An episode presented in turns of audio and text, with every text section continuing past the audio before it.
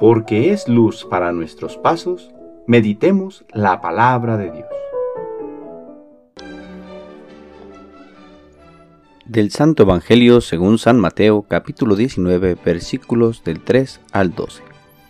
En aquel tiempo se acercaron a Jesús unos fariseos y para ponerle una trampa le preguntaron, ¿le está permitido al hombre divorciarse de su esposa por cualquier motivo? Jesús les respondió, ¿no han leído que el Creador desde un principio los hizo hombre y mujer? Y dijo, por eso el hombre dejará a su padre y a su madre para unirse a su mujer, y serán los dos una sola cosa de modo que ya no son dos, sino una sola cosa.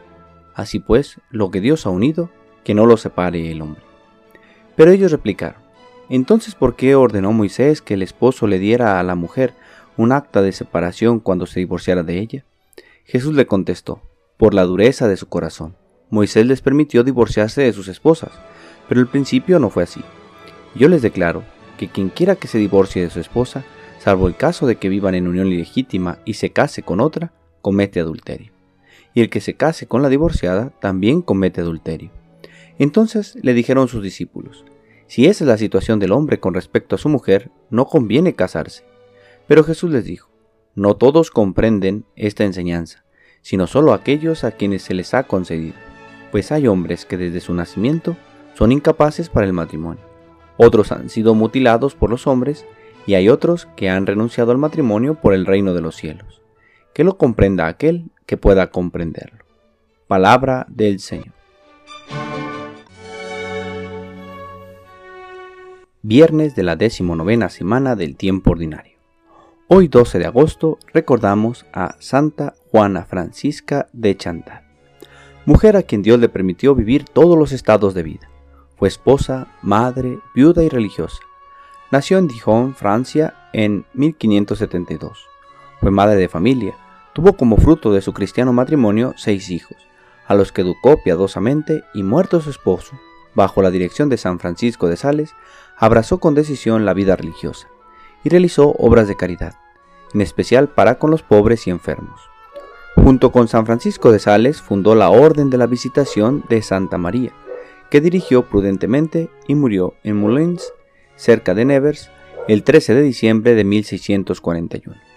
Le pedimos que interceda por nosotros ante Dios para que tengamos la valentía de una vida generosa. Y hablando de generosidad y entrega en la realización de la vocación, de frente al llamado de Dios, meditemos el Evangelio de hoy. Unos fariseos quisieron poner a prueba a Jesús respecto al tema del divorcio, si está o no permitido, pues la legislación de Moisés sí lo permitía, ante lo cual Jesús los lleva más allá de Moisés, al plan original de Dios, que el hombre y la mujer, dejando a su padre y a su madre, formen una sola cosa. Los mismos discípulos se sorprenden, pues piensan que eso es imposible, pero Jesús les dice que esto no es claro para todos, sino solo para aquellos que han recibido esta vocación. Vivimos en una época en que se hace cada vez más común el divorcio, no siempre querido por principio de cuentas, pero soportado en algunos casos al ver que su relación ya no tiene solución. ¿Qué está pasando? ¿Por qué algunos matrimonios no pueden sostener esta unión indisoluble como Dios la quiere? Análisis que estamos invitados a hacer todos, tanto los llamados al matrimonio como quienes nos toca apoyarlos. Quisiera que como Jesús vayamos más a fondo, a la raíz. ¿Cómo se forma un joven o una joven para realizar en su vida la misión a la que Dios le llama? Muchas veces suponemos las cosas sin hacer un discernimiento en la vida, sin sopesar si se cuentan con los valores necesarios para emprender una misión tan grande como es formar un matrimonio, adquiriendo en el proceso de maduración los valores que serán necesarios para compartir la vida con otra persona y formar un hogar coronados por los hijos. La formación al sacerdocio, por ejemplo, conlleva un camino de maduración de entre 15 u 11 años, en que un joven se confronta si realmente Dios le llama y si tiene lo suficiente para responderle. Los que aspiran al matrimonio, no todos, llegan sin haber hecho un trabajo de discernimiento y maduración, o como ya se va haciendo común, primero viven juntos para ver qué pasa y después, si se llevan bien, comprometerse. Pero para entonces ya se ha dejado una huella imborrable en la otra persona. Este es un tema que puede generar muchos caminos de reflexión.